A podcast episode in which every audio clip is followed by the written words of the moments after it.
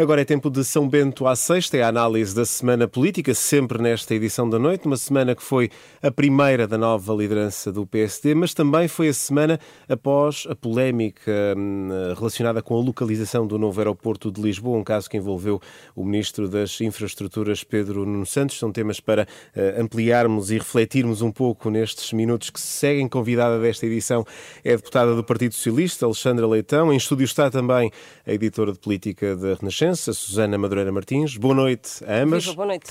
Ser deputada, obrigado antes de mais por ter aceitado este nosso convite para estar eh, neste São Bento à sexta.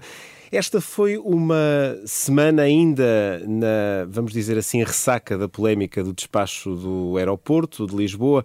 A questão eh, não foi discutida no grupo parlamentar, onde já esta semana esteve o Primeiro-Ministro. O que é que isto significa? Significa que o grupo parlamentar do PS está adormecido? Bem, boa noite, obrigada pelo convite a ambos.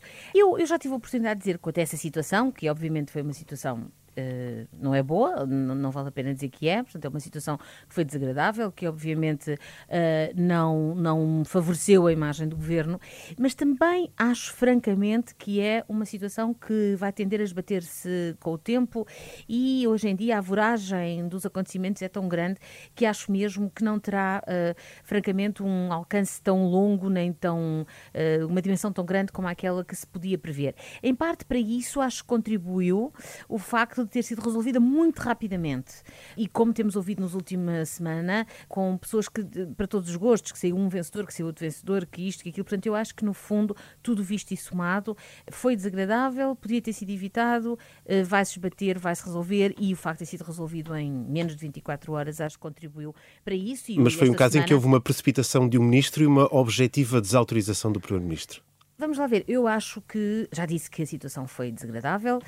Já disse também que acho que foi em grande parte motivada por uma coisa que eu não me canso de dizer e que direi, que é a circunstância de haver vontade de fazer coisas e decidir coisas.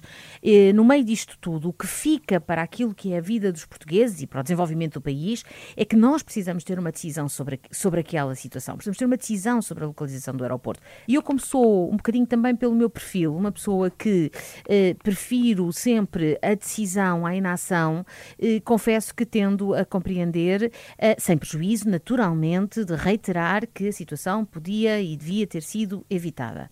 Tudo visto, acho que nem o Primeiro-Ministro entendeu que era suficientemente grave para a saída do Ministro, nem o Ministro entendeu que o que aconteceu depois é suficientemente grave para ele sair, e com isto mantivemos no Governo aquele que considero ser um excelente Ministro das Infraestruturas e da Habitação. Não está diminuído na sua autoridade? Vamos lá ver, eh, deixe-me dizer as coisas assim. Se calhar esta semana e a próxima eh, não serão as melhores semanas da vida dele, mas acho que não. Acho que ele é suficientemente seguro, corajoso, com vontade de fazer, eh, motivado para continuar a fazer o trabalho que eu reputo muito bom que tem feito até agora. Isto é sinal de que há aqui algum tipo de falta de coordenação no uh, governo? Sente que isso há, neste momento não existe uh, no ministro uh, a pasta da coordenação devia uh, voltar para a uh, número 2 ou a ministra adjunta assumir essa, essa pasta e ser tirada a um coordenador de que foi agora contratado pelo governo? Uh, bom, um, eu vi enfim, vi algumas declarações de camaradas meus no, no, no Expresso e eu queria dizer quanto a isso o seguinte: um, de facto, este é o primeiro, e falando de coisas objetivas, Uh, se compararmos a orgânica deste governo com o 22 e com o 21, quer no, no, no, hum, governo 2015-2019 havia um secretário de Estado adjunta, uma secretária de Estado adjunta do Primeiro-Ministro, que depois mudou de titular, não é? De, a primeira Mariana Verde da Silva, depois o Tiago Antunes, e este de facto é o primeiro que não tem essa figura. E isso, eh, naturalmente, foi uma opção, eh, eh, naturalmente, que eu não questiono, mas que, obviamente, provavelmente onera o próprio Primeiro-Ministro de não ter uma pessoa que, cujo trabalho é exatamente ajudá-lo nessa lógica de coordenação interna. E, portanto, não sei se o que aconteceu tinha sido evitado noutra circunstância, não sei se é fruto da ausência dessa figura, mas diria que quem de direito, que no caso é o Primeiro-Ministro, terá todos os dados que eu não tenho para uh, pensar nisso e também fazer ajustes à orgânica, se assim ele entender que necessita.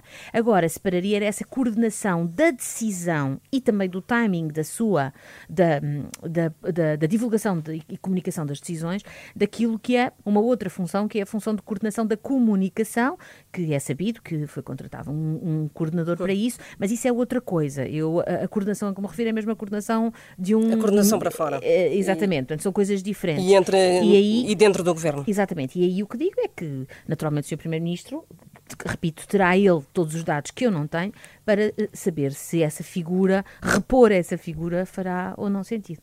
Ah, ah, este sábado realiza-se a Comissão Nacional do PS, é o órgão de direção máximo entre congressos, da qual eh, Alexandra Leitão faz eh, parte como membro. Esta Comissão Nacional podia, devia servir para o partido debater este assunto e para António Costa dar explicações? Não na intervenção aberta inicial, mas aos membros e da, da, Comissão Nacional? Tenho algumas dúvidas, para ser inteiramente franca. Primeiro, porque, falando com toda a franqueza, não me parece que seja propriamente do interesse do Governo e do Partido Socialista mexer mais neste assunto.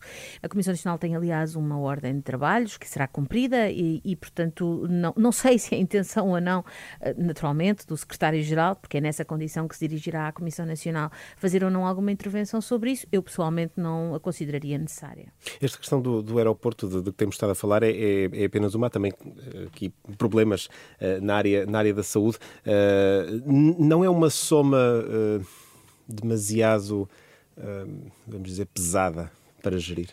Uma soma de problemas, quero dizer. Enfim, eu acho... E que merece explicações, no fundo, no, no, quadro daquilo que a Susana acabou de perguntar, se, se esta não seria uma oportunidade também para uh, falar sobre uh, esta soma de problemas que, que o Governo vai, vai acumulando. Vamos ver, eu admito que a intervenção, inclusive a intervenção pública do secretário-geral, repito, porque é nessa condição que fala a Comissão Nacional, eh, inclua um, um, notas, enfim, um apanhado, um balanço, alguma coisa sobre estes primeiros 100 dias do governo, imagino que o faça. E eu queria dizer quanto a essa questão do balanço dos 100 dias e deste início o seguinte, eu acho que a circunstância de nós termos tido um segundo governo o anterior, eh, muito atípico, muito marcado por uma situação absolutamente eh, estranha. Pronto, foi a pandemia, foi tudo aquilo, mas tudo foi estranho. Dizer, houve, houve coisas que, de, que, tiveram que se deixar de fazer, coisas que não se conseguiram fazer, coisas que ficaram durante dois anos como que adormecidas.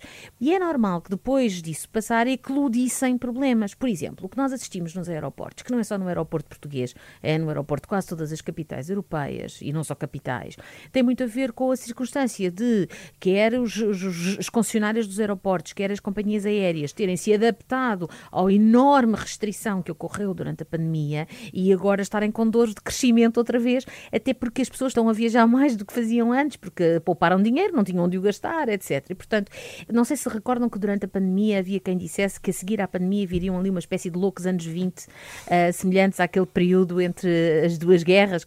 Eu acho que, na realidade, o que aconteceu foi as pessoas de facto têm algo algum dinheiro amelhado, querem voltar a viajar, querem voltar a encontrar-se, querem voltar a sair, mas isso também criou pressão sobre uma série de serviços que se tiveram que adaptar muito rapidamente ao zero e agora ao 100. E eu acho que no fundo também estamos a viver isso. Acrescentando, naturalmente, a guerra, eh, a invasão da Ucrânia pela Rússia, que obviamente depois vem trazer também um, um desarranjo ao nível eh, internacional, com energia, os combustíveis, etc. E portanto criou-se aqui um bocadinho eh, uma tempestade perfeita. A, a estratégia do, do governo daqui para a frente. António Costa poderá não só nesta Comissão Nacional, mas nos próximos dias, recentrar, parar um pouco eh, o próprio eh, partido e relançar a estratégia para os eh, próximos meses. Isso é expectável, é desejável, não é necessário ou, ou neste momento era, era algo que seria necessário fazer? Eu sobre isso diria o seguinte: nós tivemos um, orçamento que está a vigorar apenas para seis meses, porque estivemos seis meses em duodécimos, um orçamento em que vai buscar medidas ou, ou retoma as medidas do orçamento que foi chumbado em outubro, uh, desde os pensionistas e outras, mas que não faz ainda o ajuste às circunstâncias novas internacionais. E eu acho que as razões pelas quais não o faz são corretas e atendíveis. Não se percebia ainda a data, é preciso ver que foi logo, ele, foi, ele entrou em vigor a 1 de julho, mas já foi uh, entregue muito antes. E, portanto, antes de se perceber para onde é que isto se dirige, isto é o mundo, se dirige, um, eu acho que foi cauteloso e, portanto, estou, acompanho as, a, a, argumentação que fez com que não se mexesse num orçamento que estava preparado, apesar das alterações da conjuntura internacional. Acho que o orçamento para 2023 é um orçamento muito importante, porque é o orçamento que vai eh, fazer esta mudança. O de 22 foi um orçamento para seis meses, um orçamento que retoma o que já havia, agora com todas as condições, mesmo sabendo que há uma enorme incerteza na evolução disto tudo, mas vendo que isto não está para acabar já, a guerra, toda a disrupção que ela provoca, infelizmente, eu acho que já há mais condições para ter um orçamento de 2023 que tenha essa visão prospectiva quer ao nível dos salários, quer ao nível, eh, enfim, de muitos outros aspectos que, naturalmente, eh, o Governo saberá onde e como e em que termos. Mas, portanto, o que eu acho é que esse momento provavelmente será o Orçamento de 2023. A estratégia será definida. É quase como um programa, um novo programa de Governo, o próximo Orçamento do Estado. Uh, o programa já existe e é um programa para quatro anos, até quatro anos e meio. Este é um mandato muito longo, com uma perspectiva de estabilidade muito grande, por causa da maioria absoluta, e portanto é normal que não tenham que se resolver os assuntos todos ou que tomar as medidas todas nos primeiros 100 ou 150 ou 180 dias. Claro que o próximo orçamento é para até fim de 2023 e, portanto, já estamos a falar de um horizonte diferente e, e acho que tenho a convicção que o orçamento de 23 vai ser um orçamento que vai corporizar um pouco dessa perspectiva que, obviamente, será a execução do programa do governo, mas, mas já com essa outra dimensão que este de 22, pelas razões que eu expus, não tinha e que, a meu ver, eh, compreende-se que não tivesse. Estamos no São à Sexta, hoje é a nossa convidada, a deputada do PS, Alexandra Leitão. Senhora deputada, esta foi a primeira semana de facto eh, da nova liderança do eh, PSD. Que relação é que se pode esperar ter com este PSD liderado por eh, Luís Montenegro?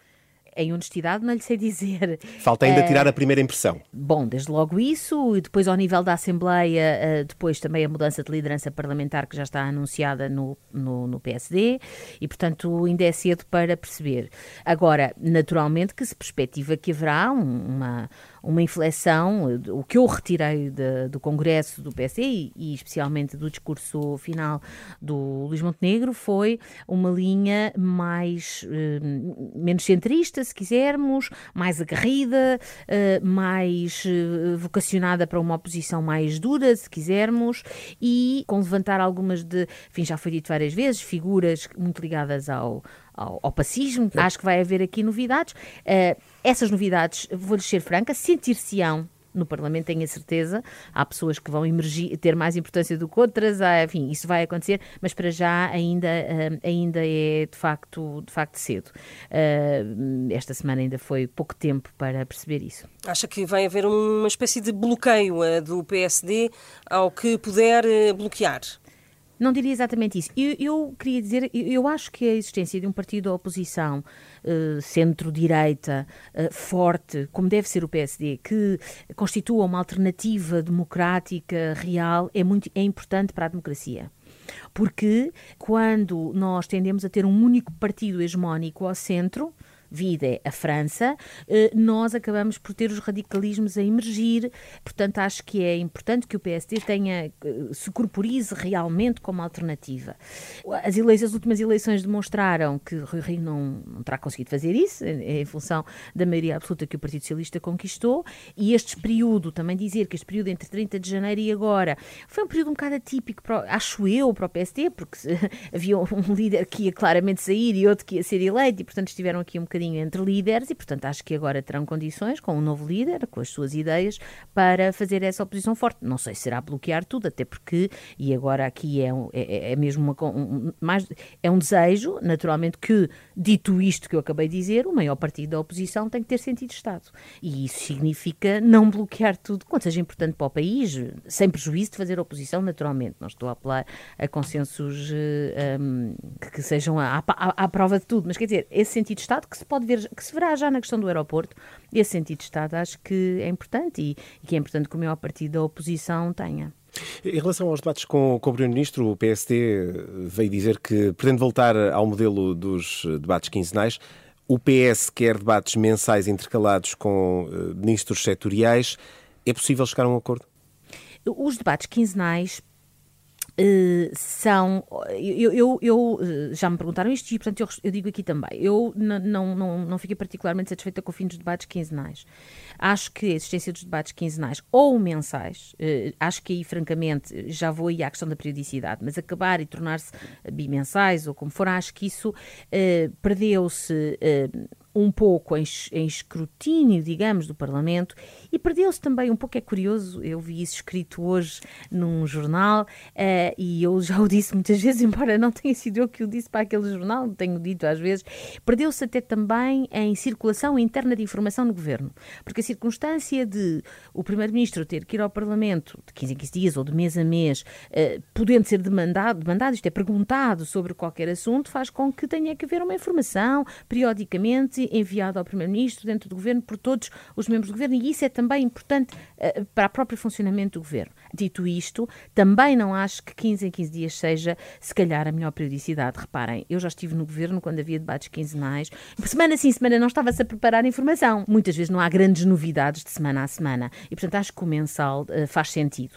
Por outro lado, se houver, num determinado momento, alguma coisa tão importante que justifique a presença, pois há essas figuras regimentais, os debates de urgência, etc. Portanto, eu diria, a minha opinião é que a solução eh, da mensa, de ser mensal é bastante equilibrada. Estamos a terminar o, o nosso tempo. Eh, deixe-me fazer aqui uma última pergunta. Foi também uma semana marcada pela moção de censura, sem surpresa chumbada hum, no, no Parlamento, a moção de censura apresentada pelo Chega. O que é que ela veio mostrar? Veio mostrar que a oposição está insatisfeita com o governo, mas uh, não quer ficar colada ao Chega? O sentido da interpretação da forma de votação, designadamente de, dos partidos que se abstiveram, diria que é qualquer coisa desse género. Ou seja, hum, a minha tónica é que eu acho e, eu acho claramente que a moção de censura foi mais para fazer uh, marcação cerrada ao Congresso do PSD do que propriamente a, ao Governo, porque uh, acho que teve mais o efeito de, pelo menos durante aquelas horas, pôr o Chega a fazer ele oposição ao Governo em vez do, em vez do PSD, uh, eh, do que propriamente pôr em causa o que quer que seja no Governo, que acho que francamente não pôs. E não é só porque a maioria absoluta sempre chumbaria a moção de censura, é porque uma moção de censura colocada naqueles termos não me parece que contribua para uma uh, lógica construtiva da oposição. E por isso eu digo tão, que é tão importante haver uma oposição construtiva e com sentido de Estado, como espero eu o PSD venha a fazer.